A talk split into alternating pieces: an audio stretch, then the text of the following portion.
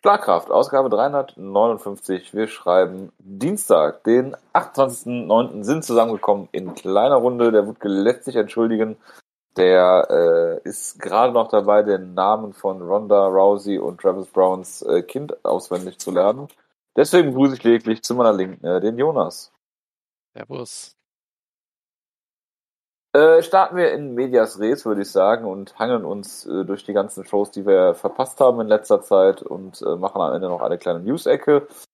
Äh, McGregor ja, gegen. Natürlich, mit dem ausführlichen McGregor-Review Review ist ja ganz klar, auf das jetzt alle warten nach drei Monaten. Absolut. 10. Juli, großartig. Warum haben wir eigentlich kein Review gemacht? Ich glaube, wir haben es wirklich einfach vergessen oder hatten kein, keine Lust. Ich weiß es wirklich nicht mehr. Äh, schieben, wir es einfach auf, schieben wir es einfach auf Sommerpause. Sommerloch. Ja, genau. Wir waren zu sehr, zu, sehr aktiv involviert im Wahlkampf und haben jetzt endlich seit gestern wieder Zeit, uns anderen Sachen zu widmen. Absolut. Jonas, du bist ja angetreten für die äh, Düsseldorfer MLPD. Wie lief der äh, Wahlkampf bei dir? Du wirst, du wirst dich freuen. Wir haben tatsächlich eine MLPD-Kundgebung hier in der Gegend gehabt. Ja, ähm, das, das von dir organisiert. Dass, äh, ich glaube, drei Leute mit, mit einer Boombox und einem Mikrofon durch die Straße gelaufen sind, gefolgt von ungefähr ein, einem Zuschauer. Ähm, das war hier, hier im Viertel irgendwie. Es war, es war sehr schön. Großartig, das klingt großartig. Äh, nee, gut, äh, Jonas, äh, Dustin Poirier gegen äh, Conor McGregor. Äh, müssen wir da großartig drüber reden. Es war äh, ziemlich klar und eindeutig, trotz äh, Verletzung oder vor der Verletzung auch schon. Es war sehr klar und eindeutig, ja, da hat die Verletzung jetzt auch nichts dran geändert. Ähm, ich habe wirklich auch diese langen Spekulationen darüber, wo sich wer jetzt das Bein gebrochen hat und ob Connor jetzt nicht eh schon verletzt war und einfach die Commission angelogen hat oder äh, das waren alles wunderbare Diskussionen. Conor McGregor hat, den, hat die Niederlage auf jeden Fall wie ein echter Champion äh, verkraftet, hat sie sehr sympathisch gezeigt im Nachhinein. Ähm, ich weiß nicht, hat er vor der Niederlage schon gesagt, dass er Dustin ja. Poiriers Kinder umbringen will oder erst danach? Ich habe es wieder vergessen. Also irgendwas das war da. Das, das, weiß ich nicht, aber es, war, ja, Fall, es war auf jeden Fall wie immer sehr sympathisch. Ähm, es hat mich natürlich äh, sehr geärgert, dass der sympathische Sportsmann Connor verloren hat und dass schon wieder dieser große Unsympath Dustin Poirier hier gewonnen hat.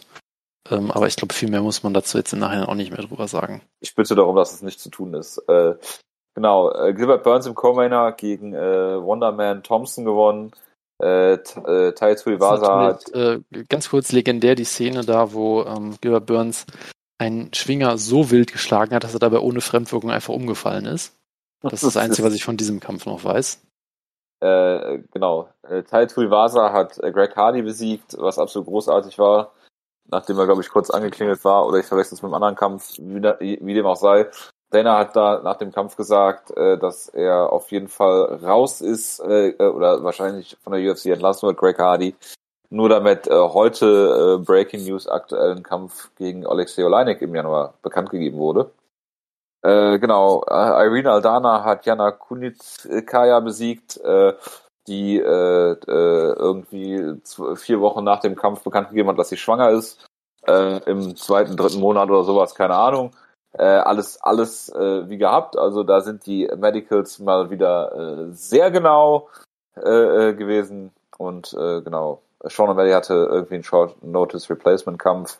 Und äh, äh, vielleicht zur, zur Überleitung auch, sie ist, glaube ich, auch schwanger von einem Kämpfer, über den wir später tatsächlich doch noch reden müssen. Weil so? Wutke gerade gesagt hat, dass er die nächste Show auch gucken und reviewen will. Und dann müssen ja, wir über Santos reden. Santos. Die nächste Show, bei der wir eine Show machen, glaube ich. Genau. Genau. Deshalb, da ja, natürlich ist sie zum Zeitpunkt des Kampfes schwanger gewesen. Du kannst mir erzählen, was du willst. Das, äh, das äh, sie könnte man jetzt sonst zumindest extrem früh gemerkt, dass sie schwanger ist. Sagen wir es mal so. Wenn die kämpft und kein Schwangerschaftstest gemacht worden ist, der normalerweise positiv ist, äh, äh, sein müsste. Also, äh, also guck dir die Timeline an. Es, es macht überhaupt keinen Sinn, dass sie es zu dem Zeitpunkt, wenn sie selber nicht wusste, dann gab es halt keinen keinen äh, Schwangerschaftstest vor dem Kampf. Ne? Also äh, wie man es dreht und wendet, äh, ich kann mir nicht vorstellen, dass sie nicht schwanger war zu dem Zeitpunkt äh, des Kampfes. Also ich, anyway. ich muss sagen, ich, ich traue Thiago Santos vieles zu. Ja, ich traue ihm auch zu, dass er äh, eine Frau schwängert, die dann nach zwei Wochen schon im dritten Monat ist. Das traue ich ihm auch durchaus zu. Von daher, ich, ich finde, das ist eine offene Debatte, die wir nochmal führen müssen. Äh, aber ja. vielleicht ist es doch nicht das richtige Forum dafür. Nee, absolut nicht. Äh, genau, äh, Carlos Condit hat einen Kampf verloren, hat jetzt auch sein Karriereende äh, bekannt gegeben. Äh, sehr, sehr traurig natürlich. Äh, einer meiner absoluten Lieblingskämpfer, äh, Carlos Condit, äh, gewesen und äh, oh. nie in einem langweiligen Kampf, äh, der einfach in einer sehr äh, ähm, äh, äh, ringerlastigen Division immer drauf geschissen hat, dringen zu können, dafür eine unglaublich gute Guard hatte und auch äh, keine lange Zeit in kaum einem Kampf war, den er nicht finishen konnte, außer halt Diaz äh, 1, 2, 5, ne? Äh, aber äh, grundsätzlich äh, immer ein Finish äh, äh, gesucht und gefunden, sowohl durch K.O. als auch durch, ähm, durch Submission, also äh, großartiger Kämpfer. Und du hast ihn ja, glaube ich, auch live gesehen gegen Dan Hardy damals in London. Ne? Genau, das war die, äh, die, die Show, wo ich mit äh, mit Wutke in, in London war und dann auch äh, John Jones in die U-Bahn verfolgt habe und solche, all solche Geschichten. Das war auch. Das, John Jones hast du in die U-Bahn verfolgt? Ja, ja, das, der war halt da und ist dann in die, in die U-Bahn gelatscht und ich habe dann kurz davor noch ein Foto mit ihm gemacht. Ich dachte, ähm, ihr hättet einfach nur Brad Pickett verfolgt. Ja, das, das, das war ja bei dieser offiziellen, ähm, bei dieser offiziellen UFC Fan Expo, wo ja auch äh, Wutke ein äh, WEC Replica Belt äh, mitgebracht hat oder da gekauft hat und dann äh, äh, Miguel Torres gezeigt, der dem den sofort wegnehmen wollte und so. Das waren, das waren viele tolle Erinnerungen, muss ich sagen. wo, wir, wo wir auch begeistert solche Markfotos mit äh, geballter Faust mit, mit Big Dan Mergliotta gemacht haben und all solche Sachen. Das waren, das waren großartige Großartig. Ich habe ich hab die Tage noch Fotos von mir mit äh, Pascal Kraus und äh, Daniel Weichel und Dennis ich hoffe, ich hoffe, Vadim Finkelstein auch noch. Nein, nein, das nicht. schade, schade. Also das, das waren noch, äh, noch tolle Zeiten. Da merkt man auch wieder, wie alt ich bin, ja. Ich habe ja. auch, ähm, kommen wir später noch zu, ich habe ja dann Diaz gegen Lawler 4 gesehen. Äh, und da hieß es dann auch, ja, als Robbie Lawler damals UFC-Champion geworden ist, 2014, und ich dachte so, ach du Scheiße. ist jetzt nicht wirklich sieben Jahre her, oder? Und da, da hat man schon gesagt, das ist der zweite Frühling von Robbie Lawler, ne? Genau, und ja, es war eine große Erinnerung damals. Diese, Wann war denn der Kampf Robbie Lawler gegen Melvin Manoff? 2000, 9, 10, 11? Ir irgendwie sowas vermutlich, ja. Ir irgendwie so, irgendwie so. Aber das sind halt irgendwie die, äh, Carlos Vemola habe ich auch in Oberhausen gesehen, auch eine großartige Memory, wo ich damals auch dachte, das wird ein Riesenstar. Ja, mit diesem, diesem Der hundertfache äh, tschechische äh, genau. Meister. Genau, wo er mit diesem wunderbaren äh, Theme-Remix rausgekommen ist. Ich glaube, es war äh, O Fortuna und dann das äh, Terminator-Theme oder irgendwie sowas. Also absolut großartig. Ich habe mir gedacht, das ist der, der neue größte Star der, der UFC. Äh, der, der, einzige andere Mann, wo ich, wo ich so einen Hype hatte nach dem ersten Eindruck, war natürlich Hayes Daniel damals. Also das, das ist ein guter Track Record, den ich da habe, muss ich nochmal betonen. Aktueller UFC-Kämpfer auf jeden Fall. Genau, genau. Siehst du, er hat sich etabliert in der UFC. Ähm, Manhoff gegen Lawler ist schon zehn, äh, elf Jahre her. Ja, unglaublich. Nee, aber äh, um nochmal zum Thema zurückzukommen.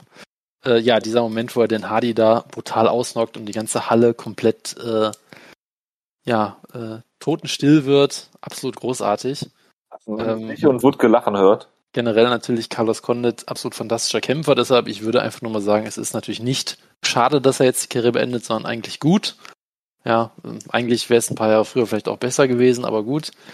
Ähm, besser jetzt als, als noch später. Man hat halt wirklich gesehen, ja, die, diese Athletik, die er noch hatte, um dann Kämpfe dann doch eben wieder, immer wieder in den Stand zurückzubringen, die war halt jetzt weg. Und dann war halt auch klar, da kommt jetzt nicht mehr viel, wenn er jetzt noch äh, auf Teufel komm raus weiter. Ähm, ja, ich meine, mit weiter Sieg wäre jetzt optimal ähm, gewesen, sonst wenn das schon zu lange ging. Ja, aber von daher äh, kann man einfach nur die äh, Karriere von ihm feiern und froh sein, dass, dass wir ihn so viele Jahre verfolgen konnten. Perfekt, äh, genau. Äh, genau, halten wir uns nicht zu lange dieser Card auf. Äh, Jessica Ai hat mal wieder verloren, das ist natürlich hervorragend und großartig. Äh, apropos Jessica I, was hat Jessica Andrade gesagt? Sie verdient mehr Geld mit OnlyFans als mit der UFC. Genau. Und, äh, ja, kommen wir da nachher noch zu. Genau, Makachev gegen Thiago Moises, müssen wir nicht drüber reden. Richtig, Micha Tell hat ihr äh, Debüt gefeiert, ihr, ihren, äh, ihren, ihr ja. Comeback. Hat jetzt, glaube ich, Covid und musste deshalb ihren zweiten Kampf absagen. Genau. Ähm, und hat ja, glaube ich, auch gesagt, es wurde ja dann irgendwie gesagt, sie hat irgendwie 200.000 verdient als Disclosed Pay.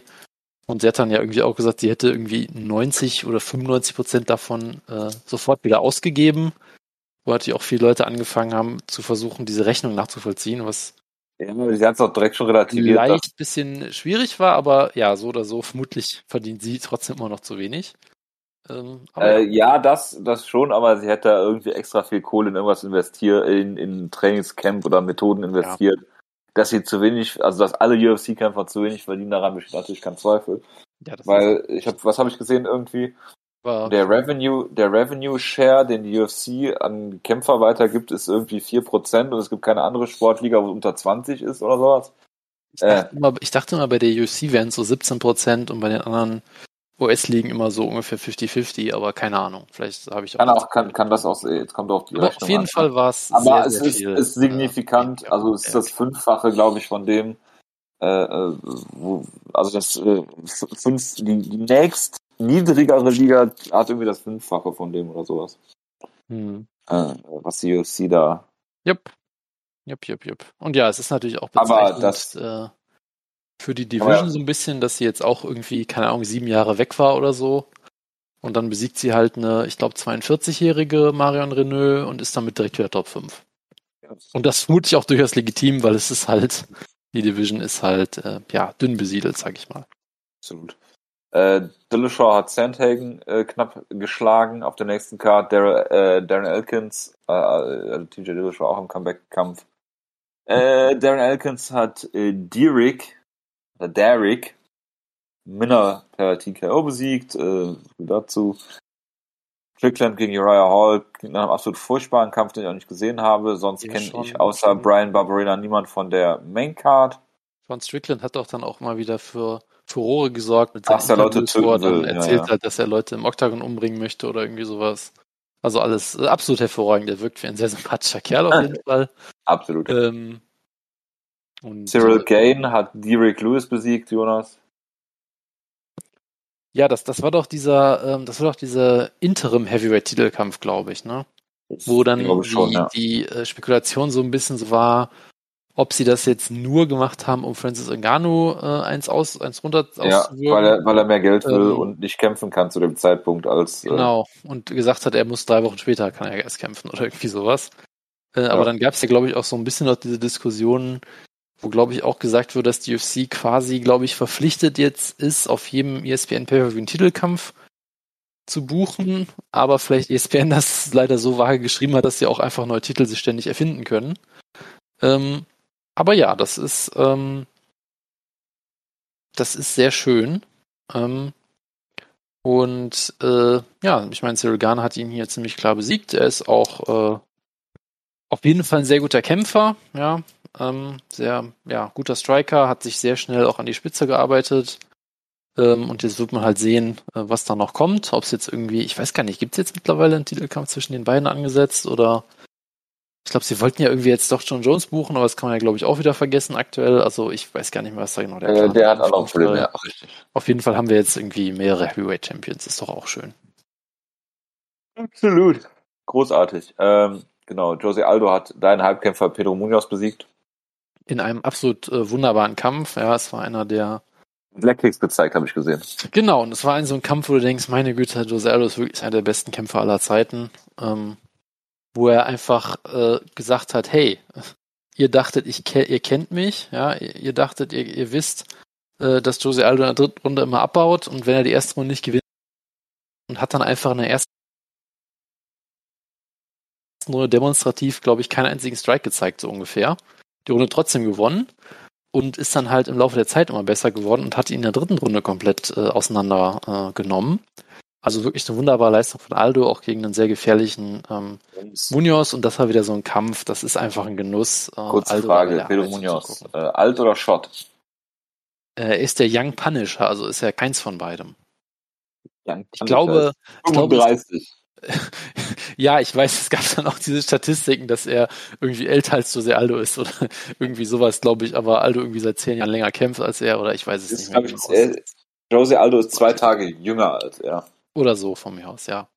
Aber ja, es ist immer schön, wenn er dann gegen einen jungen, äh, jungen Veteranen, gegen einen ja. äh, Young Man. Frischen, frischen, spritzigen neuen Kämpfer gestellt wird, der dann zwei Tage jünger ist, zwei Tage äh, äh, jünger ist als er. Das ist sehr schön. Ähm, aber ja, es ist, äh, es ist äh, immer wieder schön, Jose Aldo zu sehen. Und ja, ich meine, es ist wirklich auch wieder eine Bestätigung dessen, wie großartig er ist, dass er eigentlich das gemacht hat, wo alle gesagt haben, Junge, bist du vollkommen durchgedreht. Du kannst doch nicht in diesem Alter eine Gewichtsklasse nach unten gehen, wo du schon den Featherweight Cut meistens nur mit Problemen geschafft hast. Äh, und eigentlich äh, fürs Lightweight viel mehr sprechen würde, weil dich niemand zu Boden nehmen kann. Und er hat es geschafft, dass ähm, das dass er halt Bantamweight jetzt große Erfolge auch feiert. Ich meine, er hatte auch einen, einen, richtig harten Kampf gegen Peter Jan, den er auch so ein bisschen an seine Grenzen ge geführt hat, auch wenn er am Ende verloren hat. Das ist äh, aber die Andre Pedinaris äh, ähm. Weight-Cutting-Schule. Das ist äh, sicherlich richtig, ja, aber zeigt halt mal wieder, was für ein äh, großartiger Kämpfer Aldo ist. Das wollte ich nur noch mal kurz äh, Absolut. Erwähnen. Absolut. Dann haben wir noch äh, Vicente Luque, der Michael Chiesa äh, ausgechoked hat auch ein sehr, sehr unterhaltsamer Kampf, muss man sagen. Also, äh, wenn es bei Chiesa ums Grappling geht, ist es eigentlich immer unterhaltsam, weil entweder äh, nimmt er Leute auseinander oder er wird mit schönen Submissions gefinisht. Das macht immer sehr viel Spaß. Und ich glaube, Luke hat jetzt die meisten Dast-Chokes in der UFC-Geschichte oder irgendwie sowas. Ähm, also ist auch auf jeden Fall seine Spezialität und äh, macht auch immer sehr viel Spaß, der Mann.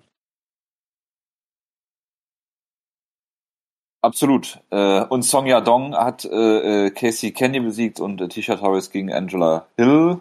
Genau, sonst Penay äh, gegen äh, Karolina Kowalkiewicz per Armbar.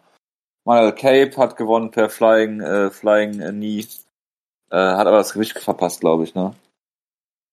Kann ich dir jetzt im Nachhinein nicht mehr so genau sagen, aber ich glaube. Ist ja auch nicht so wichtig. Daryl Kenya hat Kevin Gastelum besiegt. Äh, Mark Matzen, äh, Matzen, der äh, alte Ringer, der jetzt die legitime Nachfolge von europäischen Ringern von Carlos Wemmeler äh, angeht, äh, hat äh, hier Clay wieder besiegt. Genau, sonst äh, nichts Interessantes auf der Karte, wenn ich das so richtig sehe. Nein. Edson Barbosa hat verloren gegen Giga Chikatze. Genau, das ist das. Hm. Dustin Jacoby interessiert mich auch nicht. Genau, Derek Brunson hat Darren Till besiegt. Äh, Ein Kampf, den du gesehen hast, wie du mir eben gestanden hast. Das ist äh, korrekt. Dann erzähl ich, doch mal was vom Kampf. Du weißt sicherlich. Ich habe überhaupt keine Ahnung mehr von dem Kampf. Ich weiß nur, dass Darren Till ein äh, äh, Kreuzbandriss hatte, glaube ich, trotzdem angetreten ist, dann von äh, Derek Lewis zu Boden genommen wurde, dominiert wurde und dann ziemlich angeklingelt wurde in der dritten Runde und dann per Real Naked Choke ziemlich schnell gefinisht wurde. Und Darren Till war, war, Favorit in dem Kampf tatsächlich. Ich habe hab echt überlegt, ob ich Geld setzen soll auf Derek Brunson. Ich meine, seit Derek Brunson diesen äh, Kevin Randleman und Melvin Giard Memorial Look hat, ist er, glaube ich, unbesiegt. Das ist hervorragend. Ähm, nee, aber ich glaube, es war sogar andersrum, weil ich habe zumindest das Finish gesehen, nämlich dass Darren Till eigentlich zwei Runden klar verloren hat. Ja. Dann hat er Derek Brunson ziemlich verprügelt. Ja, einmal kurz angeklingelt, aber. Genau, und ja, dann, dann, hat Brunson gesagt, okay, ich nehme mich jetzt mal zu Boden und choke dich. Und dann war zehn Sekunden später der Kampf vorbei. Es war, es war hervorragend. Was natürlich sehr wichtig bei dieser Card ist, auch ähm, Khalil Roundtree hat hier gewonnen ähm, per TKO durch einen äh, Oblique-Kick, glaube ich, wo natürlich längst wieder die Diskussion hochkam, dass man diese hinterhältigen Kicks doch verbieten müsse, weil sie diesen ja. Sport ruinieren was auch immer wieder eine absolut hervorragende Diskussion ist. Äh, und natürlich der neue Conor McGregor, Paddy Pimblett, hat sein Debüt gefeiert. Oh, ähm, oh Gott. The real äh, Baddie. Ja, genau. Großartig. Paddy the Baddie oder was, oder wie der heißt, ne? Genau. Großartig. Genau. Dann äh, Anthony Smith hat Ryan Spann besiegt. Äh, genau. Den Rest kann man sich, glaube ich, sparen. Record Pennington Yay. Bippidi boppidi. Genau, und da kommen wir auch schon zur aktuellen Card. Volkanowski gegen Ortega. Jonas, wie sehr hast du äh, gezittert bei den beiden Near Submissions in der, ich glaube, es war der dritten Runde oder der dritten und vierten Runde? Irgendwie so. Man, man ist auf jeden Fall bei die, der dritten Runde auf jeden Fall äh, aus seinem Sessel wieder hochgesprungen oder wie auch immer. Ja. Weil bis dahin hast du, hast du den Rogan Jinx vermisst oder war äh, DC da doch äh, adäquater Ersatz für? also ich muss jetzt auch sagen, ich bin jetzt auch kein großer Fan von DC als Kommentator, aber niemand ist jetzt, Fan von äh, DC. Aber ich äh, habe jetzt Rogan auch nicht unbedingt vermisst, nein. Ähm, das, das auf jeden Fall nicht. Wie war es? Das war jetzt der zweite UFC-Preview in Folge, wo er gesagt hat, ich habe keinen Bock. Ich gehe lieber, ich gehe lieber jagen oder irgendwie sowas und er hat auch Corona. Ich bei ein paar Nazis oder so. Ich weiß nicht genau. Ähm, genau, nee, ähm, wir haben auch nicht erwähnt, dass er Covid hatte und dann und dann auf Ivermectin ja. umgestiegen ist, obwohl er ja so gutes Immunsystem hat. hat. Ja, genau, großartig. Egal. Ähm, ja, äh, also man muss halt sagen, die ersten zwei Runden sah es ja eigentlich wie, wie eine komplett klare Kiste für Volkanowski aus, der ihn da äh, sehr methodisch outstriked hat. Du hast da wieder gesehen, dass er einfach ein ähm, ja sehr guter Striker ist, vor allem auch einfach sehr intelligent kämpft. Man muss halt sagen, der Typ hat es halt geschafft. Ähm, ich glaube, er hat Chad Mendes sogar auch ausgenockt oder, oder zumindest outstriked. Und er hat es halt geschafft, sowohl Max Holloway als auch Jose Aldo im Stand äh, komplett zu neutralisieren. Also Holloway zumindest im ersten Kampf, der zweite war natürlich viel enger. Ähm, und das auch, obwohl er eigentlich gebaut ist wie ein Panzer. Ich meine, wir wissen alle, dass er mal ein Heavyweight war im, im Rugby, aber er ist eigentlich für die Gewichtsklasse trotzdem ziemlich klein und halt immer noch gebaut wie ein Panzer. Hat eigentlich auch keine große Reichweite. Und trotzdem schafft er es halt, äh, diese ganzen Striker und auch Leute wie Ortega, der viel größer ist und viel mehr Reichweite hat, komplett zu neutralisieren im Stand. Und das halt alles durch seine ja, Intelligenz letztendlich. Ähm, also er arbeitet ja sehr viel mit Fans, bringt die Gegner komplett durcheinander. Sie wissen einfach überhaupt nicht mehr, was sie erwarten. Sehr viel Aktivität auch. Also du kannst nie ähm, da mal eine Ruhepause haben. Da kommt immer noch ein Leckkick und dann hier eine Finte und dann äh, erwartest du den Leckkick, dann kommt da die, die, die Gerade und so weiter. Also er, er richtet damit jetzt meistens nicht riesigen Schaden an, aber er ist halt unglaublich gut darin, dich ähm, vielleicht auch so ein bisschen einzulullen, dass du irgendwie ähm, die Kämpfe so ein bisschen aus der Hand gibst. Du, die Gegner wissen spürbar nicht, wie sie reagieren sollen. Das hast du auch hier wieder in den ersten zwei, zweieinhalb Runden gesehen, dass eigentlich Ortega überhaupt keine Antwort hatte. Und ähm, ja, schon im Stand eigentlich deklassiert wurde so ein bisschen. Er hat jetzt, glaube ich, keinen riesengroßen Schaden genommen oder sowas, aber es war halt schon eine relativ klare Kiste. Und dann hast du halt wieder diesen großen Charme von Ortega gesehen, weil er braucht halt nur eine Sekunde. Ich meine, er hat halt einmal ähm, den, den Leckkick von Volkanowski gut getimt, dann gleichzeitig einen, Schlag gelandet, dadurch ist Volkanowski zu Boden gefallen. Es war sicherlich eher äh, wegen der Balance. Klar, wenn du auf einem Bein stehst und dann in den Kopf geschlagen wirst, dann fällst du halt ziemlich schnell runter. Ich glaube nicht, dass er jetzt wirklich, äh, dass es jetzt wirklich ein klassischer Knockdown war, wo er wirklich angeklingelt wurde oder sowas, aber ist ja auch egal. Und dann ist er halt sofort auf ihm drauf, geht sofort in die Mount, holt sich diese, diesen Guillotine, ähm, Choke. Ähm, und ich sage auch weiterhin, ich glaube, jeden anderen Featherweight hätte er damit vermutlich submitted und mit dem Triangle danach auch. Also es war halt wirklich unglaublich eng. Ähm, und dass Volkanovski es dann auch noch schafft, so unglaublich ruhig da zu bleiben und sich da äh, ja methodisch rauszukämpfen oder auch einfach nur rauszuwinden. Irgendwie hat er dann mit den Füßen so ein bisschen um, rumgewackelt und ist da halt irgendwie mit aller Macht äh, versucht, da wieder rauszukommen. Und bei dem Triangle nachher das Gleiche zeigt natürlich auch, was er, was er auch für ähm, äh, mental wie stark ist, dass er da die Ruhe bewahrt und nicht irgendwie Panik kriegt, weil Ortega hat das halt mit sehr vielen anderen Leuten schon gemacht. Und ich glaube, allein schon, wenn Ortega dich in eine Submission nimmt, dann würden viele Leute auch schon einfach Panik kriegen und dann, dann geht's halt ganz schnell bergab. Ähm, er hat dann vielleicht ein bisschen zu gechillt drauf reagiert und ist dann direkt in die nächste Submission reingerannt danach halt mit dem mit dem Triangle, aber das war halt schon, ähm, war halt schon großartig. Ja, Dennis Siever Body Structure hatte. Es fehlen nur natürlich die Spinning Backkicks bei Volkanovski. Wenn er die noch zeigt, dann ist er wirklich unbesiegbar. Ähm, Absolut. Und, ähm, und auch dann gehört natürlich einiges dazu, dass du so bei unglaublich knappe Submissions überlebst und dann eben nicht sagst, ja gut, okay, die Runde habe ich jetzt vielleicht verloren, es ist jetzt noch eine Minute Zeit oder so, ich stehe jetzt wieder auf, ich äh, mache nicht mehr viel, ich, ich schaukel das jetzt nach Hause, die anderen beiden Runden habe ich ja gewonnen, ist alles okay. Nächste Runde fängt alles wieder von vorn an, sondern dass er dann halt sagt, ey, du hast gerade versucht, mich zu vermitten, ich versuche dich jetzt in der letzten Minute noch auszunocken äh, und dann halt wirklich äh, unfassbar äh, heftiges Ground and Pound auspackt gegen Ortega. Ja, in der Guard, ne? nicht im ähm, Stand. Ne? Genau, genau, in der Guard.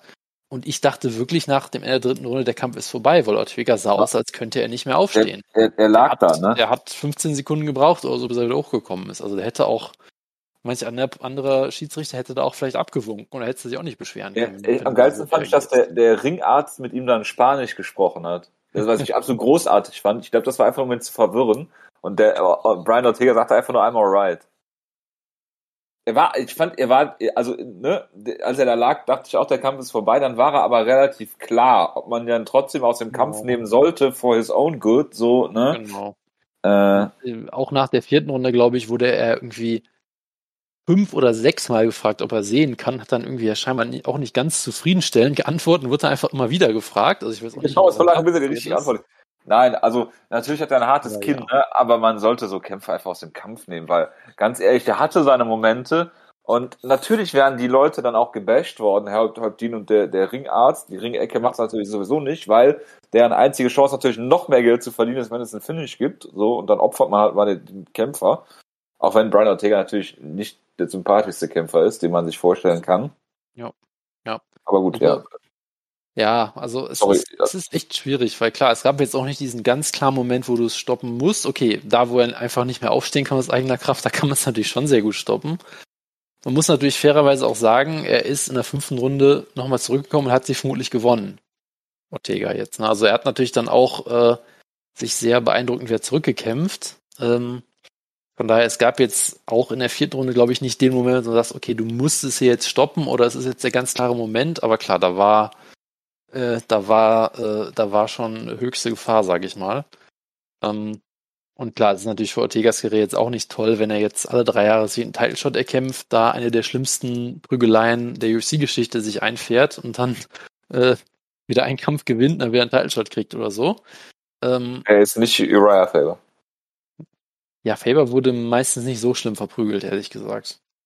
Ich weiß, es Aber gibt ja. auch solche Kämpfe, aber äh, das, was er gerade gegen Holloway eingesteckt hat, äh, das ist schon, glaube ich, eine andere Qualität gewesen. Ähm, aber ja, ich meine, klar. so- Holloway hat ihm aber auch noch äh, äh, psychisch gebrochen, indem er einfach gezeigt hat, wie er die Schläge am besten äh, verteidigt. Genau, wie er ihm erst gezeigt hat, wie er seine Hände halten muss, um ihn dann trotzdem weiterhin zu schlagen, auch mit der verbesserten Deckung, genau. Was ich absolut großartig finde. Und äh, ja, also ich weiß auch nicht, was man sonst dazu sagen soll. ne? Also dadurch, dass es noch dieses Comeback in der fünften Runde gab und Volkanovski da zum ersten Mal so ein bisschen wirkte, als er vielleicht etwas müde oder vielleicht hat er auch einfach gesagt, jetzt reicht's. Äh, ich brauche nicht mehr machen. Ein gutes Pferd muss nur so hoch springen, äh, springt nur so hoch, wie es muss, keine Ahnung. Ähm, aber dadurch wurde es natürlich dann nochmal ein bisschen, ein bisschen dramatischer und spannender, aber es war auch so ein sehr guter Kampf. Fight of the Year Contender würde ich jetzt trotz den fünf Runden vielleicht nicht unbedingt sagen, weil es dann doch ein bisschen zu einseitig war. Dritte Runde ist sicherlich eine der besten Runden des Jahres. Das war auf jeden Fall absolut herausragend. Der ganze Kampf Ähm. ist Fight of the Year Contender, muss man sagen. Ich habe gerade das Gegenteil gesagt, aber gut. Ähm, Ja, weil es ein Fünf-Runden-Kampf ist, Jonas. Bei Default. das, das ist natürlich, das habe ich ja gerade eben schon versucht zu entkräften, aber ich, ich Nein, sehe, nein. Du, du lässt Nein, da nein. nicht, nichts durchgehen. Ähm, nö, aber bei Ortega muss man halt überlegen, okay, kann man ihn jetzt mal äh, ein paar Schritte zurücktreten lassen, ja, Nein. und vielleicht nicht sagen, okay, jetzt mach mal, weil ich klar, er hat schon damals äh, zwei Jahre Pause gemacht nach dem Holloway-Kampf, gewinnt dann einen Kampf, sieht wie ein komplett neuer Kämpfer aus, kriegt wieder einen Title-Shot. Ähm, aber klar, du, du siehst halt, er hat auf jeden Fall das Grappling, äh, um alle besiegen zu können. Er hat im Striking ja auch schon durchaus mittlerweile einige gute Ansätze gezeigt. Er ist unglaublich hart im Nehmen, er ist ein Finisher ohne Ende, aber es fehlen da doch gerade im Ringen, glaube ich, schon, schon noch einige Skills, die er braucht für diese, für diese ganz, äh, ganz äh, großen Elite-Siege. Ähm, ist halt die Frage, ob, ob er sich dann nochmal eine Auszeit nimmt und versucht daran zu arbeiten.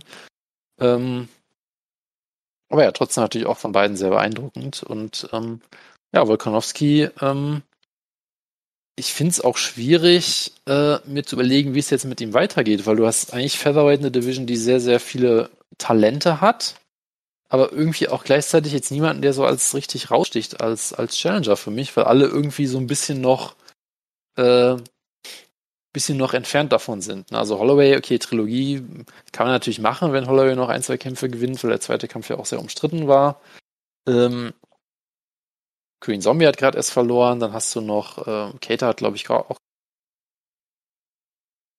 gerade erst verloren. Und dann hast du halt natürlich noch solche, solche Talente, sag ich mal, wie Jair Rodriguez, äh, Arnold Allen, Gia Chikadze, Dan Ige, die natürlich alle auch ähm, gut sind, aber da fehlen auf jeden Fall noch zwei oder drei Siege, würde ich mal sagen, fast schon. Da hast du natürlich auch noch ähm, Sabit, der, von dem man glaube ich auch nicht weiß, ob er jemals wiederkommt. Also es ist aktuell schwierig, die Division irgendwie einzuschätzen. Sabit ist seine Karriere. Aber, sorry, du wolltest gerade irgendwas sagen. Hatte er nicht Covid oder war das nicht Sabit oder wechsle ich ihn gerade mit irgendwem? Das war Dings, äh, wie heißt er? Ich sag schon, das war nicht Sabit, das war äh, Russe, oder? Sorry. Nee, Schwede. Ist ja auch egal. Ja, ich, ja, du hast recht. Aber Sabit hat trotzdem auch schon. Sehr der Name jetzt nicht, Ist ja auch egal. Anyway, äh, Jonas, äh, warum hast du jetzt so lange über den Kampf gesprochen und nicht nochmal über äh, Diamond MMA gesponserten Kämpfer äh, Brian Ortega? Was sagst du zu seinem Suspensorium? Es war wieder sehr groß auf jeden Fall. Dass, dass dir das natürlich sofort auffällt, war mir auch klar. Ähm, ja, ich muss mich korrigieren. Äh, Magomed Sharipov Sabit hat irgendeine andere Immunsystemprobleme. Und auch deswegen ist, war der, äh, genau, genau. Aber, aber Magomed Sharipov ist auch unklar, ob er nochmal kämpft, scheinbar. Schauen wir mal. Auch gut. Aber ja, da ist äh, ein bisschen was im, im Umbruch auf jeden Fall. Im Busch. Aber ja, das, das Suspensorium bitte. Es war gigantisch groß, wie auch beim letzten Kampf. Mehr habe ich dazu nicht zu sagen. Es ist sehr äh, ablenkend. Da müssen wir Wutke auch nochmal zu befragen. Das ist das letzte Wörtchen nicht gesprochen. Gut. Genau. Mehr muss man zu dem Kampf, glaube ich, auch nicht sagen. Valentina Shevchenko gegen Lauren Murphy möchte ich eigentlich gar nicht drüber reden, weil es ist so gelaufen, wie es laufen musste.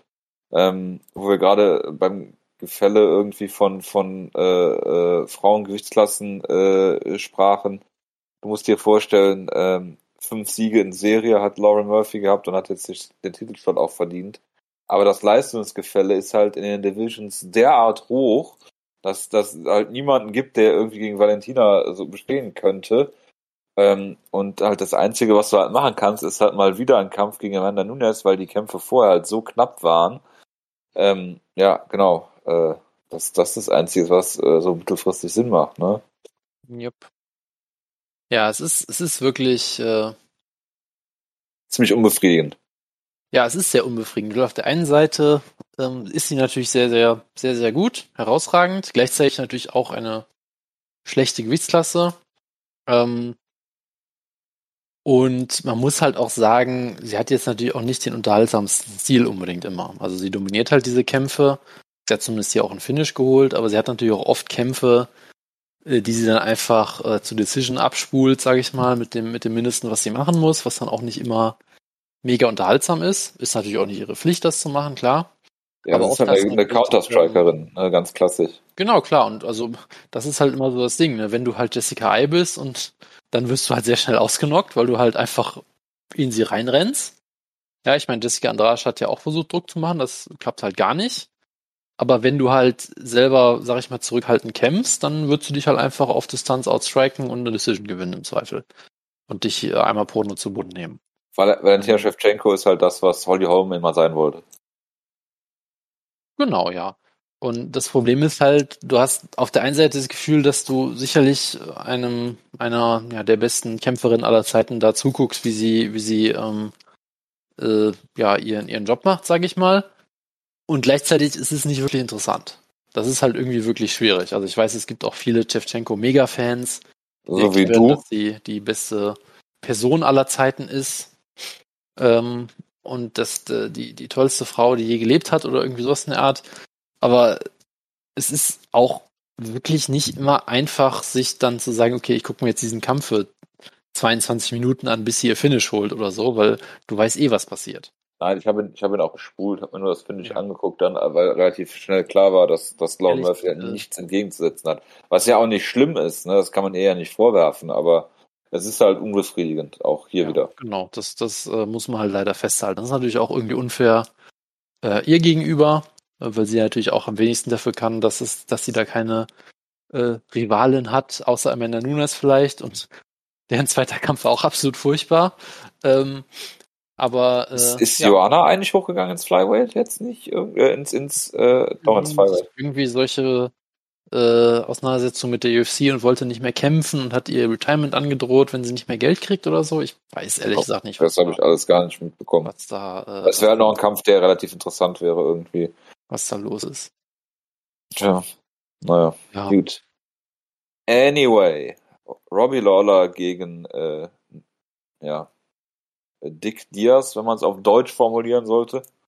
Nick Diaz wo drei, drei, vier Tage vor dem Kampf bekannt wurde, dass es jetzt doch ein äh, Middleweight-Kampf wird, wo sich alle schon gefragt haben, warum. Und als man dann Nick Diaz gesehen hat, wusste man warum. Also es war absolut großartig, oder Jonas? Es war in vielerlei Hinsicht irgendwie ein bizarrer Kampf. Ähm, ich habe auch wirklich viel Schlimmeres befürchtet. Es gab ja angeblich auch irgend so ein äh, Sparring-Video von Nick Diaz, was irgendwie Holyfield-esque war oder so angeblich. Großartig. Oder ähm, Stephen, Stephen A. Smith-esque. Ja, genau. Ähm, und dann hatten ja viele Leute das Schlimmste befürchtet und ich muss halt auch sagen, als Diaz am Anfang diesen furchtbaren Spin-Kick probiert und dann Lawler einfach. Das war das Beste, was ich je gesehen habe. In den, in den Käfig drängt und wild auf ihn einschlägt. und ich dachte wirklich, der knockt, der knockt Nick Diaz in 30 Sekunden aus. Das habe ich ähm, auch gedacht. und dann dachte ich mir schon so, ach du Scheiße.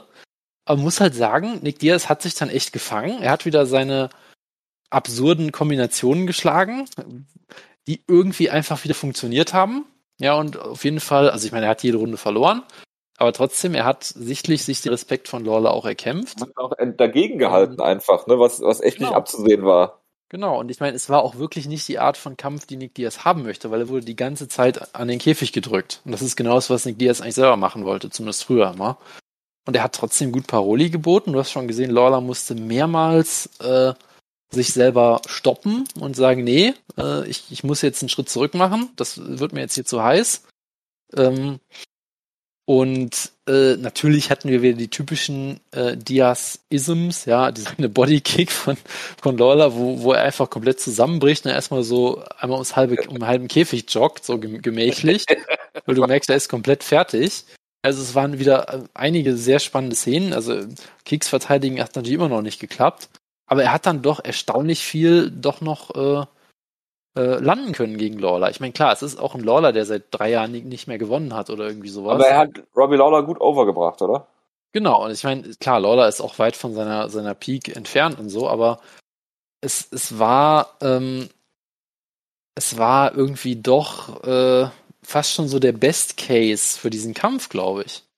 Weil es war unterhaltsam irgendwie, okay, es, es war ein bisschen traurig, wie, wie Diaz da aussah, aber er hat sich da doch noch ganz gut gekämpft.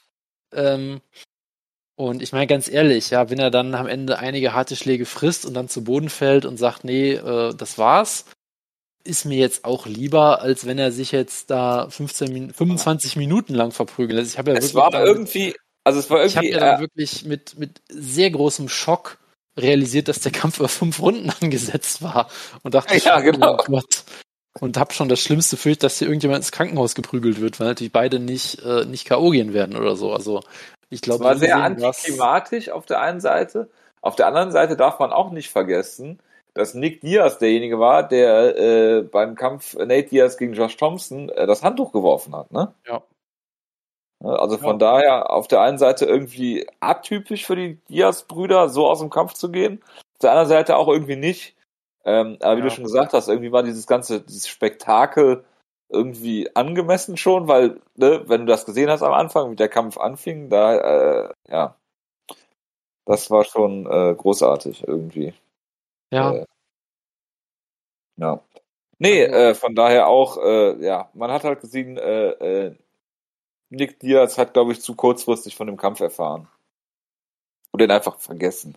Weil ja, äh, also ich mein, Marihuana ist ja jetzt irgendwie äh, nicht mehr Testgegenstand der. Äh was natürlich bei Cam Diaz Kampf gerade einer Niederlage natürlich nicht fehlen darf, ist natürlich die Postfight-Promo, wo er sagt, ähm, I'm not oh, making wieder so. Oh, I'm not making any excuses, dann natürlich sofort eine Excuse folgen lässt, dann nochmal sagt, dass er keine Excuses macht, dann die gleiche Excuse nochmal wiederholt. Ähm, also es war wirklich sehr unangenehm, das zu gucken. Es war wirklich, wo, ich, wo ich habe kaum äh, was verstanden auch. wo er dann ja auch gesagt hat, quasi, dass die UFC ihn so betrogen hat irgendwie und ihm diesen Kampf aufgeschwätzt hat, wo er nicht bereit war und die sie dann so, so die Augenbrauen so äh, lupft und denkt so, hm, so, also es war, es war in jeder Hinsicht äh, äh, sehr unangenehm. Und äh, ja, das Schlimme ist natürlich auf der einen Seite, die Diaz-Brüder haben immer Ausreden parat. Ja, es war für, für Diaz-Brüder hat er die Niederlage sehr akzeptiert. Er hat gesagt, ja, I, I, I had that coming, so nach dem Motto. Ja, ich habe ihn damals ausgenockt, jetzt hat er sich revanchiert irgendwie so. Also es war wirklich eine sehr verhaltene Ausrede für Diaz-Verhältnisse, sage ich mal. Und das Schlimme ist halt, ich glaube es ihm natürlich auch irgendwie. Na, ne? also, ich meine, der Kampf wurde jetzt nicht erst vor vier Wochen angekündigt oder sowas, da bin ich mir ziemlich sicher. Äh, dass es trotzdem sicherlich Leute gibt, die sich irgendwie an Nick Diaz ranmachen und nicht seine besten Interessen äh, im Kopf haben und ihn da irgendwie ausnutzen, kann ich mir auch sehr gut vorstellen. Also er hat ja, glaube ich, auch. Caesar Gracie doch nicht. Ich weiß nicht, ob das Caesar Gracie war oder sonst irgendwer, aber es, es gab ja auch viele viele Geschichten, dass Nick Diaz irgendwie, weiß ich nicht, vielleicht auch Probleme mit Alkohol hatte in der Zeit und all solche Geschichten und sehr viele. Und dass die UFC dann natürlich Wolf-Tickets äh, verkaufst, ne? Wo es, wo es sehr, wo er einen sehr schlimmen Eindruck machte, auch, auch mental. Also von daher, es war wieder so eine merkwürdige Mischung, dass er irgendwie äh, wieder diese komische Mischung aus, aus dieser Diaz Ehrlichkeit mit, mit den Ausreden und dem und diesem allem irgendwie gemischt. Es war einfach ziemlich unangenehm, aber irgendwie auch sehr on brand irgendwie. Also ja, ich, ich, ich, weiß auch nicht, was man dazu sonst noch sagen soll. Ja, man muss dazu sagen, dass die UFC sehr viele Woof-Tickets verkauft hat, dass äh, GSP irgendwie Nick Diaz Hallo gesagt hat und wenn einer weiß, wie man gegen, GS, gegen Nick Diaz im Middleweight antritt, dann ist es GSP, ja, um diese Kontroverse nochmal aufzuwärmen. Äh, und äh, man muss dazu sagen, dieser Kampf war natürlich auf fünf Runden angesetzt, damit man am Ende sagen kann, Diaz äh, 1, 2, 5. Das ist natürlich korrekt, ja. Das hast du jetzt wirklich, jetzt hast du dir als 1, 2, 5 irgendwie schon dreimal in dieser Ausgabe erwähnt. Hallo. Gut, äh, müssen wir über noch irgendwas anderes von der Card sprechen. Also Curtis Razor Blades hat gewonnen, da müssen wir nicht drüber reden. Ziemlich schlimmer Kampf, nach allem, was ich gesehen habe, was nicht viel war. Ähm, Ansonsten, äh, was hatten wir denn noch? Lass mich kurz mal gucken. Jessica Andrade gegen Cynthia Cavillo, also ist auch so gelaufen, wie man sich das vorstellt. Ja, also es war, es war auch, ähm, mhm. ja, es war halt irgendwie das, was man erwarten kann. Ne? Also sie hat, sie hat hier natürlich sie am Käfig gestellt, durchaus auch sehr wild die Distanz geschlossen, sie dann irgendwann schön ausgenockt. Gleichzeitig hast du das Gefühl, du hast eigentlich nichts gelernt von dem Kampf. Ja, also Sie wird vermutlich äh, jeden im, in der Gewichtsklasse besiegen, der nicht Chevchenko ist. Vermutlich wird sie dann auch mit einem, mit jetzt vielleicht schon oder mit einem weiteren Sieg wieder einen Title-Shot kriegen. Der wird genauso laufen wie beim ersten Mal vermutlich. Gleichzeitig hat sie jetzt halt weiter im Flyweight gekämpft. Und OnlyFans. Ähm, und, äh, und dann nach dem Sieg nur Strawweights äh, herausgefordert, was auch wunderbar war. Sie will zwischen den Gewichtsklassen hin und her springen, hat sie gesagt. Also zwischen allen dreien. Äh, das mag auch sein. Ähm, also von daher gibt's da jetzt auch wenig, worauf man sich irgendwie freuen kann, wenn man ehrlich ist, was das angeht. Aber gut. Ähm, wir sollten vielleicht noch über, über zwei, drei Sachen bei den Prelims äh, kurz reden. Hast du da irgendwas von gesehen? Nein, habe ich nicht. Ich habe nur gehört, dass äh, der Kampf, äh, der Moraes-Kampf äh, sehr hin und her ging. Äh, genau, hab's aber nicht, nicht gesehen, ehrlicherweise. Vielleicht erstmal äh, Chris äh, Daukhaus, der irgendwie, ich glaube, 32 und er sieht irgendwie aus wie 54. Das ist auch traumhaft. Hat hier wieder einen, einen, äh, einen Sieg eingefahren mit einem wunderbaren äh, TKO, er, glaube ich, seinem Gegner auch das, äh, den Mundschutz aus dem Gesicht geschlagen hat. Das war schon, äh, schon sehr schön anzusehen. Ähm, da gab es natürlich den Hooker gegen Nasrat Hakparast, äh, ein Kampf, wo, glaube ich, alle im Nachhinein über komplett überrascht waren, dass er stattgefunden hat. Weil ich glaube erst Dan Hooker kein Visum, äh, sorry, kein Visa bekommen da bekommen hat, ja.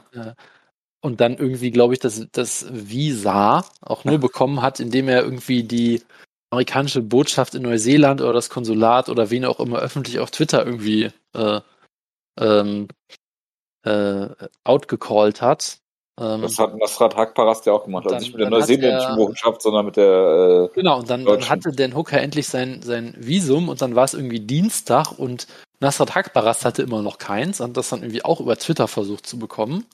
Ja. Äh, und Ja, dazu muss man sagen, der- der äh, beide trainiert ja nicht gemacht oder so. Es war wirklich, äh, ja. Genau, also er trainiert ja in den USA oder in Kanada, äh, Nasrat Hakparast mit Sahabi, glaube ich sogar. Hm. und äh, ist dann nur für die Beerdigung seiner Mutter nach Deutschland gekommen ähm, und äh, musste dann sein Visum nochmal erneuern, was ich absolut nicht nachvollziehen kann, aber gut. Ähm, ja, also äh, schwierige Vorzeichen. Ja, auf jeden Fall. Und dann hatten sie halt trotzdem einen unterhaltsamen Kampf auf jeden Fall. Hooker hat äh, zu Recht und klar gewonnen. Muss jetzt vermutlich wieder sechs Wochen in äh, Quarantäne, was auch äh, ziemlich brutal ist für ihn. Muss er sechs Wochen in Quarantäne? Der war, also letztes Mal war er 100 Tage in Quarantäne, Ja, weil, er, so. weil der in Abu Dhabi gekämpft hat und in Neuseeland musst du in ein Quarantänehotel, wenn du wieder einreist. Und der musste halt so lange warten, bis er dann einen Platz kriegt, durfte dann einreisen und sein Kind und seine Frau nur am Zaun sehen, weil er dann ja nochmal 14 Tage in diesem Quarantänehotel war. Irgendwie sowas, ja. Also ich weiß nicht genau, wie jetzt aktuell die Regelungen sind, aber es wird sicherlich wieder sehr unangenehm für ihn sein.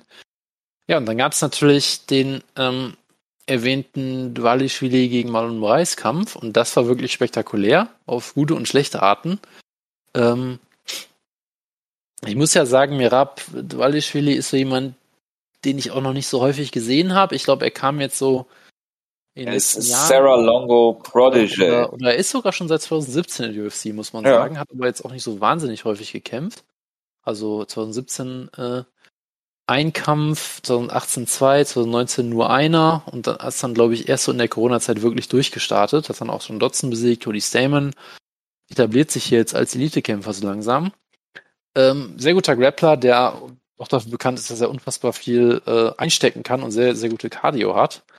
Und ja, das musste er auch beweisen hier gegen äh, Marlon Moraes, der natürlich auch mit dem Rücken zur Wand steht, der auch komplett, äh, dessen Karriere auch komplett auseinandergefallen ist. Ich meine, man erinnert sich mal, ähm, er hatte auch mal diese äh, Serie, wo er äh, Eljo ausnockt in 70 Sekunden, Jimmy Rivera ausnockt in 30 Sekunden, Rafael Asunzao submitted in drei Minuten, äh, dann seinen Title Shot, glaube ich, war das gegen Cejudo gekriegt hat, den er, glaube ich, auch für anderthalb Runden oder sowas vollkommen deklassiert hat. Also er hat wirklich Cejudo aussehen lassen, als hätte der noch nie gestrikt. Und ist dann aber irgendwie komplett in dem Kampf auseinandergefallen danach, weil Cejudo einfach nur gesagt hat, ich renne jetzt einfach nach vorne, bis du umfällst und es hat geklappt irgendwie. Ja gut, äh, Moraes ist ja nicht Ähm, bekannt für seine Cardio, ne? Gut, ich meine, er hatte zumindest in World Series of Fighting auch einige Fünf-Runden-Kämpfe. In World Series of Fighting. Apropos, hast du das mitgekriegt mit Luis Palomino? Äh, dass er fast an Covid gestorben ist. Ja. Ja. Okay. Aber er hat doch ein gutes Immunsystem, Jojo. Ja, er war Anti-Vaxxer, in Klammern natürlich, äh, aber hat seine Meinung jetzt irgendwie geändert. Ich guck mal nach aktuellen News, das ist ja schon wieder ein paar Wochen her. Du kannst natürlich auch mal gucken, ob Michael Chandler seine Meinung mittlerweile geändert hat, aber ich vermute es eher nicht. Aber eine, eine Vaccination reicht doch für New York, oder? Also für ein MSG. Keine Ahnung. Äh, Ist ja auch egal. Und dann hatte er noch diesen Kampf gegen, gegen Jose Aldo, äh, den er gewonnen hat, eigentlich meiner Meinung nach auch zu Recht, wo dann die UFC einfach gesagt hat, ist uns scheißegal, wir geben Aldo trotzdem Title Shot. Ich weiß nicht, ob ihn vielleicht das so ein bisschen gebrochen hatte, weil dem war halt wirklich, oder ob er einfach alt geworden ist. Ich meine, klar, 33 ist für einen Bantamweight auch alt. Aber seitdem halt dreimal TKO am, am Stück verloren ähm, und dreimal eigentlich deklassiert. Ähm, deshalb ist war halt klar, das hier ist seine letzte Chance, äh, in den Top Ten irgendwie zu bleiben. Und es hat leider nicht geklappt für ihn, muss man sagen. Also er hat, er sah in der ersten Runde wieder sehr gut aus. Er hat Walischwili mit zwei absolut traumhaften Kontern, äh, ich glaube linken Haken waren es, getroffen. Wirklich zwei der schönsten Konter, die ich seit langer Zeit gesehen habe.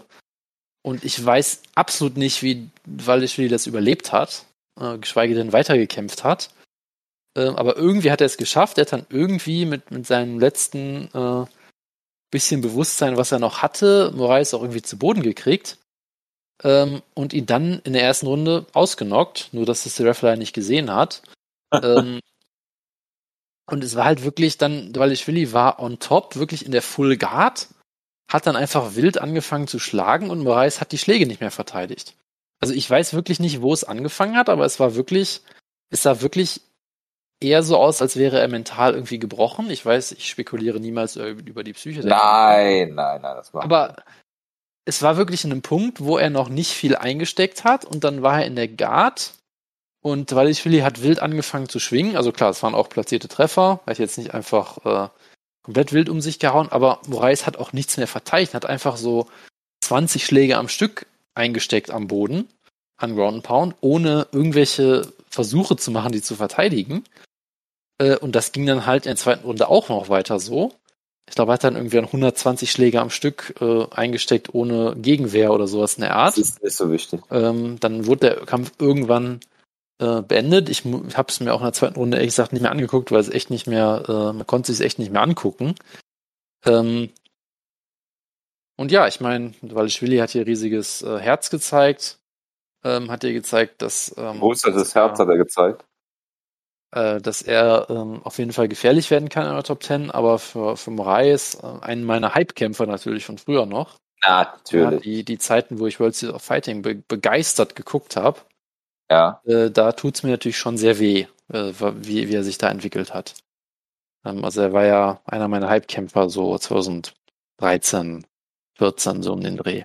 Absolut. Und von daher, das, das tut schon echt weh, muss ich sagen. Mir auch. Das, äh, ist, glaube ich, alles, was man zu der Karte noch sagen muss. Absolut. Absolut. Gut, dann äh, Jonas. Johnny Walker gegen Thiago Santos nächste Woche. Reden wir bitte nicht drüber. Ja, also wir, wir müssen scheinbar drüber reden. Nein, wir weil, müssen nicht drüber reden. Weil Wutke gesagt hat, er möchte die Show gucken. Ich weiß nicht Nein, warum. bei der nächsten Ausgabe, die stattfindet, nicht bei der nächsten Card. Ich weiß es nicht. Hat er das so gesagt? Dann können, wir das bitte, können wir das bitte mal vorab klären? Ich möchte nicht über diese Card sprechen. Wir können ja eine Ausgabe machen zu UFC 267, Blachowitz gegen Glover Teixeira. Ist das jetzt wirklich besser als Johnny Walker? Ja, gegen, absolut. Gegen, ich bin mir nicht sicher. Absolut, mit okay, er, äh, hat, er hat nächste, Alexander Volkov gegen Marcin Tibura. Okay, ich korrigiere oh. mich. Er, er, hat nächste, nächste Show gesagt, okay. Ja, The Leech gegen Hamzat äh, Chimaev. Ich bin sicher, wird gemeint, die nächste UFC-Show, das wäre die äh, Contenders-Show heute Abend. Ähm, Walt Harris gegen Tai Tuivasa. Das ist. Äh, Makwan Amirkani, wo wir gerade bei Halbkämpfern sind. Großartig. Wo, wo ist, äh, wo ist Tom Ninimaki, wenn man ihn braucht? Und vermutlich äh, äh Corey Sandhagen gegen Peter Jahn. Ja, gut, das ist eine gute Überleitung zur, zur, zur News-Ecke. Ähm, äh, Peter Jahn hat gesagt, dass äh, Aljo ihn ducken wird und nicht zum Kampf antreten kann. Äh, wird, äh, dann ist es jetzt auch so eingetreten. Allerdings muss man dazu sagen, dass er keine ähm, äh, keine Kampferlaubnis vom, von den Doktoren bekommen hat und äh, das der Grund ist, warum er raus ist. Also kein Schwanz einziehen von Eljo. Ja. Äh, weiß man, er hatte irgendwie eine Nacken-OP oder sowas, glaube ich, nach dem Kampf, ne? Weißt du da genaueres? Ich habe ich hab nicht die geringste Ahnung, aber es war irgendwas, es war irgendwas am Hals. Ähm, und das sind ah, natürlich ja, immer, immer ja, Dinge, die, die, genau. die, die, die, länger, die länger dauern. Ähm, genau, er hat keine Freigabe bekommen von den gleichen Ärzten, die äh, Schwangere kämpfen lassen. Von daher, das will schon einiges heißen, wenn er da nicht an, antreten kann. Ja, ich meine, es ist halt auch ein gutes Zeichen, wenn er jetzt sagt, äh, dass er zum ersten Mal seit zehn Jahren morgens aufwacht und keine äh, Schmerzen hat, äh, wegen irgendwelchen Nervenproblemen in seinem Nacken. Ja, das klingt auch alles nicht so besonders. Deshalb ist er auch die ganze Zeit beim Arzt im Wartezimmer mit oben ohne Gian Vellanti. Gian Vellanti hat übrigens einen Kampf, ne? Ist das so? Haben wir das, haben wir das, wir müssen das besprechen. Ich muss das kurz nochmal nachschauen. Äh, ich habe das irgendwo gepostet, aber ich glaube in die News-Ecke und nicht in, in äh, nicht in die News-Ecke, sondern in den Gruppenchat, weil ich es nicht versuche. Gegen Huggy Bear. So. 6. 6. November ist der Pay-Per-View. Warum sind da ja zwei Pay-Per-Views hintereinander? Oder sind das nicht zwei Pay-Per-Views? Ist das Abu Dhabi? Ich weiß nicht. Nee, das ist ein nummerierter Non-Pay-Per-View. So war es nämlich. Genau. Also, weil wir haben nämlich UFC 267 und 268 an aufeinanderfolgenden Wochen. Das ist natürlich wie prädestiniert dafür, äh, dass wir da Preview Review machen. Aber anyway, äh, äh, mach mal weiter. Ich weiß, ich habe den Faden verloren. Aljo, keine Schmerzen mehr. Gian Vellanti. Das ist sicherlich ein Zusammenhang sobald Melante wieder einen Kampf hat, äh, geht's. Das ist auch sehr schmerzhaft. Ja, das, das auf jeden Fall. Ähm, ja, ich muss auch sagen, das geht mir alles auch äh, äh, extrem auf den Keks. Auch dass jetzt irgendwie Aljo, der von der UC-Fanbase meist gehasste Kämpfer überhaupt ist, scheinbar gefühlt. Äh, ja gut, von den ganzen Casuals. ja, Wie dir. sehr anstrengend. Ich meine, er kann halt auch wenig dafür, dass Peter Jan einen unglaublich illegalen Strike gezeigt hat. Äh, aber äh, ja, äh, hoffen wir einfach, dass er wieder fit wird und hoffen wir, dass es das Rematch geben kann und dass es diesmal keinen solchen Bullshit gibt. Ähm, weil das hat, äh, hat er und haben Peter Jan beide verdient. Gut, Peter Jan vielleicht nicht, weil er hat halt den Strike gezeigt, er ist schon, er ist schon selber schuld. Äh, aber trotzdem natürlich sind es zwei sehr gute Kämpfer, die sollen dann auch die Chance haben, sich nochmal zu beweisen in einem Kampf, wo, wo kein Bullshit passiert. Äh, aber äh, ja, warten wir mal ab und äh, natürlich gute Besserung an, an Eljo. Absolut. Und hat, sogar, hat, hat hier nicht eben sogar Pius Breaking News gepostet und gesagt, er, er soll dann gegen Corey äh, Sandhagen antreten, ja. Der gegen Corey Sandhagen antreten, der auch gerade erst verloren. Gegen Eljo, aber dann nach dem Kampf wieder gewonnen hat, glaube ich, ne? Ja, aber er hat ja dann Ach, gegen, gegen, gegen Dillashaw verloren, Dillashaw ja. verloren. Aber auch da haben ihn ja viele Leute vorne gesehen. Äh, von daher, ja, whatever. Ich meine, es ist ein sehr guter Kampf, es wird sehr unterhaltsam, von daher von, von mir aus. Ja, Jonas, äh, Kevin Gastelum geht runter ins Welter, Weltler-Gewicht. Er hat einen neuen, äh, neuen Ernährungsberater, ich nehme mal an Deutsche Diet, äh, länger nichts mehr von gehört. Und wird jetzt wieder im, im Welterweight antreten. Macht total Sinn für mich nicht. Joe Rogan hat äh, Corona-Impfungen mit dem Holocaust verglichen. Jonas, hast du da vielleicht eine Meinung zu? Ähm, das klingt plausibel. Nein, ähm, ich meine, er hat auch auf seine Pferdepass äh, geschwört, von daher äh, überrascht mich da jetzt gar nichts mehr. Ähm, Dann ist doch gut. Ja. Dann gibt es dagegen absolut nichts einzuwenden. Äh, genau, äh, was haben wir noch?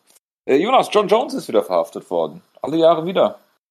Sagen wir bloß, wie, wie kann sowas denn passieren? Er ist in die UFC Hall of Fame gekommen. Irgendwer hatte da auch geschrieben, er hat endlich sein Leben im Griff, hier und da, Heavyweight tut ihm gut und dann ist er am nächsten Tag einfach verhaftet worden. Ja, großartig. Und das war auch noch, was nicht sogar Domestic Violence oder irgendwie sowas? Domestic, also er soll seine Verlobte irgendwie im Hotelzimmer äh, geschlagen haben und an den Haaren gezogen haben und soll ein, was ich noch viel besser, viel besser, Entschuldigung, äh, was ich noch die viel abstrusere Geschichte finde, weil äh, es ist ja sehr, es ist ja sehr normal mittlerweile, äh, so schlimm das auch klingt, dass John Jones wegen irgendwelcher Domestic Abuse äh, Geschichten da irgendwie im Knast ist oder irgendwelche Schwangere über den Haufen fährt. Ähm, äh, und hat ein, ein Polizeiauto geheadbuttet Headbutted. Das Detail habe ich wirklich, wirklich. Äh, das habe ich gelesen äh, in dem Police Report jetzt. Aber äh, äh ehrlich, ehrlicherweise, ein, ein Domestic Violence Ding ist halt eins zu viel, aber es wird einfach nichts passieren und das ist echt un, unverantwortlich. Ich bin, ich bin sicher, die UFC hat jetzt größeres Interesse als vorher an ihm, wenn wir ehrlich sind. Und haben natürlich sicherlich noch versucht, ihn nachts irgendwie noch aus dem Gefängnis äh, rauszuholen, wie damals ja, Jeremy Stevens äh, der natürlich immer noch in der UFC angestellt ist, nachdem er äh, vor seinem vorletzten Kampf oder was seinem Gegner eine Gehirnerschütterung beim Ben Waynes gegeben hat. Ja, ähm, und dann also, hat sich Dana White über Canelo gegen äh, Dingens lustig gemacht. Ach ja, wunderschön alles. Es ist wirklich ein, ein Sport voller Sympathen. Äh, absolut. Absolut. Jonas, willst du was zu Vitor gegen äh, Evander Holyfield und Tito gegen äh, äh, Anderson Silva sagen? Also ich habe ja jetzt schon angekündigt im Vorgespräch, dass ich jetzt meine ausführliche äh, Slideshow ähm, gleich starten werde, sobald ich ja. herausfinde, wie man seinen Bildschirm teilt, ähm, wo ich äh, anhand von Videobeweisen sehr genau erkläre, warum äh, Tito Ortiz gegen Anderson Silva ein äh, Work war ja, ja Tito, Tito Ortiz, der ähm, 15 zu 1 Underdog oder was auch immer, äh, musste natürlich dafür bezahlt werden, dass er gegen Anderson Silva verliert. Ähm, man sieht auch, äh, dass er ihm, äh, dass, äh, dass Tito Ortiz Anderson Silva vor dem Showtime-Kick kurz zugenickt hat. Ja. hast du eigentlich auch, sorry, dass ich unterbreche, hast du das mitbekommen, dass Leute auch gesagt haben, dass Tyron Woodley gegen Jake Paul ein Work war, ja, weil er nicht gefinisht war gefinisht hat, weil er zu zurückhaltend ge äh, geboxt ja, hat. Und ich mir gedacht habe, Leute, ihr habt doch nie einen Tyron Woodley-Kampf gesehen. Weil Woodley einfach an den Seilen steht und nichts macht. Das kann, ja. nur, ein, das kann nur durch einen Work zu erklären sein. Ja, genau. Absolut großartig, ja. Absolut War Vintage Tyron Woodley. Nee, aber erzähl von Titos Work, bitte. Ja, also, also die, ähm, die Vorstellung, dass Tito Ortiz, äh, der immer im MMA vor allem durch sein Boxen aufgefallen ist, positiv, dass der hier in, in einem Box, äh, in einer Box-Exhibition verlieren würde gegen Anderson Silva, der gerade erst einen ernsthaften ehemaligen Box-Champion in einem legitimen Boxkampf besiegt hat, das, das halte ich für so unglaubwürdig. Die einzige Erklärung ist, dass äh, das ja ein Work war natürlich. Ja, also das sieht man ja auch. Punches vorher waren so großartig. So, so jemand wie Ortiz, der würde niemals hintereinander versuchen, drei furchtbare Hooks zu schlagen. Er weiß, wie jeder gute MMA-Kämpfer, du musst immer links und rechts abwechselnd schlagen. Dann ist das wirklich effektiv. Ja, also das ist allein dahingehend schon, äh, schon vollkommen unglaubwürdig. Ähm, Absolut. Von daher ähm, möchte ich das nur noch mal festhalten. Äh, und natürlich, äh, Tito Ortiz lässt sich auch dafür bezahlen, dass Anderson Silva ihn äh, ins Gesicht schlägt und er bewusstlos umfällt. Und das äh, hat Tito sicherlich auch viel Lust zu. Ähm, und dann noch die Geschichte im Flugzeug, da habe ich ja gerade ja, schon erwähnt. Ja, also ich, ich bin sicher, äh, äh, der Kampf wurde geschmiert, ja, das, äh, das Huntington Beach äh, City Council steckt irgendwie dahinter. Das hat alles damit zu tun, dass Tito sich geweigert hat, eine Maske anzuziehen und jetzt. Ich finde, äh, ich finde es einfach so unfassbar ähm, großartig, dass Tito Ortiz einfach auf seinen erste Klasse sitzt pocht, anstatt sich neben seine Tochter in die Economy zu setzen. Das ist das, es ist das Allerbeste. Es, es passt ins Bild, sage ich einfach mal. Es ist, äh, ist großartig. Natürlich ohne Maske das Foto gemacht, ne? Also. Das musst du jetzt nicht extra dazu sagen. Ja. Ja, jawohl. Ähm, genau, das hatten wir. Willst du noch was zu Phil Davis gegen YOLO sagen? Nee, ne? Ähm, ich konnte es nicht sehen, weil ich im Urlaub war. Im Nachhinein bin ich auch sehr glücklich drüber, weil YOLO verloren hat. Absolut. Ähm, ich, ich finde das schlimm, dass man ihn in ernsthafte Kämpfe gegen richtig gute Light Heavyweights steckt. Das, das macht keinen Sinn. Light Heavyweights? Light Heavyweights, ja. Und ich, ich sage weiterhin, sowohl Phil Davis als auch Ryan Bader wären weiter Top 5 Light Heavyweights in der UFC. Es ist natürlich immer von Matchup zu Matchup unterschiedlich, ja. Sie würden sicherlich einige Kämpfe auch verlieren, ja. Ryan Bader ist wirklich absolut prädestiniert dafür, dass er von Jiri Prochaska äh, auf absolut absurde Art und Weise ausgenockt wird. Natürlich. Ähm, gleichzeitig äh, würde ich Mal ganz ich, ehrlich, gegen äh, Glava Teixeira oder gegen Jan Blachowitz äh, würde es mich nicht wundern, wenn sie den Titel gewinnen würden, ne? Ja, natürlich. Also, ich meine, Phil Davis hat, hat äh, Jan Blachowitz doch schon besiegt, oder? Einen von beiden hat er auf jeden Fall schon besiegt, da bin ich mir ziemlich sicher. Vielleicht sogar beide, keine Ahnung. Ähm, aber ja, es, es wären weiter beides Top 5 äh, Light Heavyweights, gerade wenn man sich diese äh, ja, furchtbare Division aktuell in der UFC da anguckt. Ähm, von daher, dass Yolo da jetzt einen, einen, engen Kampf gegen Phil Davis verliert in seinem ersten äh, Light Heavyweight Kampf seit zehn Jahren, ist jetzt auch keine Schande. Äh, von daher, ich bin, ich bin natürlich gespannt, was er weiter in Bellator zu bieten hat und äh, freue mich sehr darauf. So. Genau, Jonas, äh, hast du gest, äh, nee, am Sonntag Football geguckt? Äh, genau wie jeden Sonntag habe ich natürlich kein Football geguckt. Das ist sehr schade. Du solltest mehr Football gucken. Was habe äh, ich denn verpasst? Du hast äh, verpasst, dass am, äh, also am ersten Spieltag hat äh, der Bruder von Joan Jones in einem Spiel irgendwie äh, fünf, fünf, sechs oder sowas gesammelt, was absolut großartig war. Äh, und äh, letzten Spieltag hast du den, äh, das längste Field Goal aller Zeiten verpasst in der NFL und den längsten Field Goal Versuch aller Zeiten, der dann aber für 109 Yards, also den weitesten Touchdown, den man sich vorstellen kann, 109 Yards zurückgetragen wurde. Ich habe kein einziges Wort verstanden von dem, was du gerade gesagt hast, aber. Äh, wer, wer, wer, wer Ahnung von Football hat, weiß, wie unfassbar das ist. Einmal ein 66 Yards Field Goal von äh, Justin Tucker, den ich letztes Jahr in meinem Fantasy Football Team hatte und dieses Jahr natürlich nicht, ich Idiot. Mein Kicker hat diesen Spieltag einen Punkt geholt, nachdem letzten Spieltag null Punkte geholt hat. Äh, Leute, die Fantasy Football äh, äh, spielen oder verfolgen, wissen, was das bedeutet. Eine absolute Katastrophe.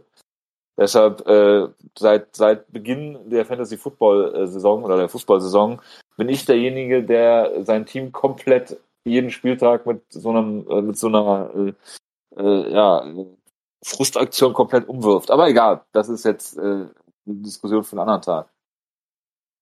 Jonas, hast du denn Alexander Usyk gegen Anthony Joshua gesehen? Jojo, du hast mir wie, wie immer äh, am Sonntag empfohlen, dass ich jeden einzelnen Kampf äh, der Prelims der gucken Prelims, soll. Ich. Ja, ja. Ich, ich habe noch überlegt, ob ich dir äh, sagen soll, dass du den Co-Main-Event natürlich gucken sollst. Genau, ich glaube, ich glaub, du hast mir gesagt, von der Main-Card muss ich nur den Valentina-Kampf gucken, glaube ich sogar. ja, stimmt, das ähm, klingt nach mir, ja. Dann musste ich natürlich auch noch ähm, AEW aufholen, äh, um natürlich die großartige American Top Team ja. Storyline um Dan Lambert zu gucken. Ja, also ähm, Andrea Lowski, Patreon Zand, Hoya Masvidal sind jetzt alle äh, im, im Pro Wrestling Business gelandet. Das ist absolut traumhaft. Ähm, deshalb musste ich am Sonntag sehr, sehr viele Sachen nachholen und gucken und da hatte ich leider fürs Boxen keine Zeit.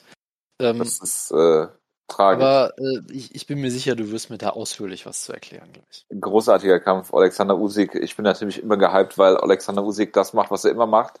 Er fährt in das Land seines Widersachers, um ihn dann brutal zu verprügeln, was ich immer absolut großartig finde.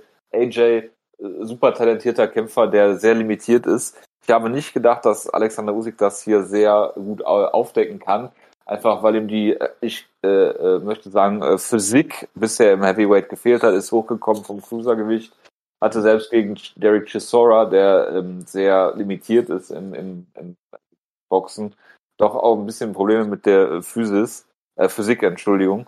Äh, aber hat hier wunderbar gegen Alexander Usyk, äh, Quatsch, gegen äh, Anthony Joshua äh, gekämpft und hat den outstriked, das Tempo bestimmt, den Jab wunderschön gezeigt, den noch angeklingelt am Ende so dass äh, sogar in äh, äh, England eine, eine Punktentscheidung einstimmig gewonnen hat, was äh, eigentlich nie passiert gegen einen äh, britischen Kämpfer.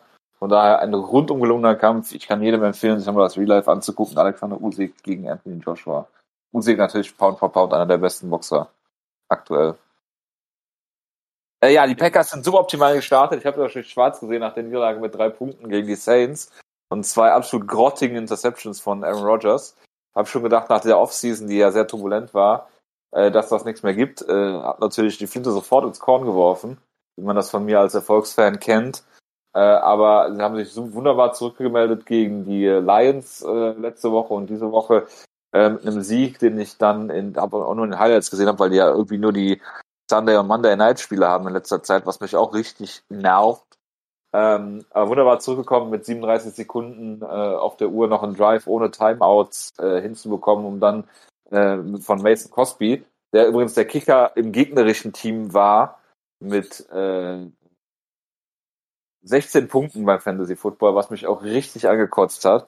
Ähm, wunderbar gemacht. Äh, Rogers ist natürlich äh, äh Shot äh, und in äh, Rogers der Shot ist es immer noch besser als äh, 90 Prozent aller anderen NFL QBs, muss ich sagen, habe ich natürlich bei mir auch als Fantasy QB safe im Start äh, MVP einfach. So, mehr habe ich dazu nicht zu sagen. Genau.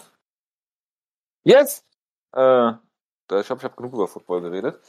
Ähm, genau, AEW haben wir auch drüber geredet. Jonas, möchtest du noch was äh, sagen?